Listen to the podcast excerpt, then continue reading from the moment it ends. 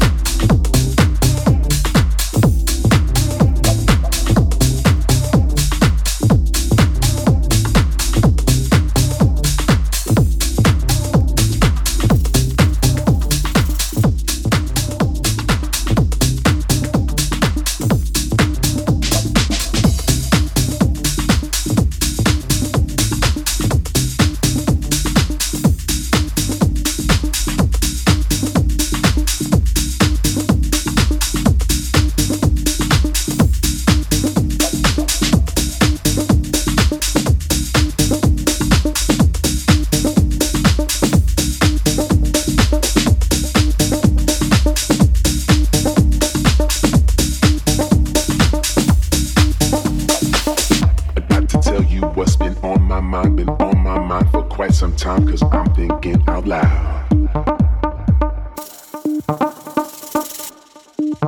And I've been thinking about, I've been thinking about you and what you do, and what you do to me.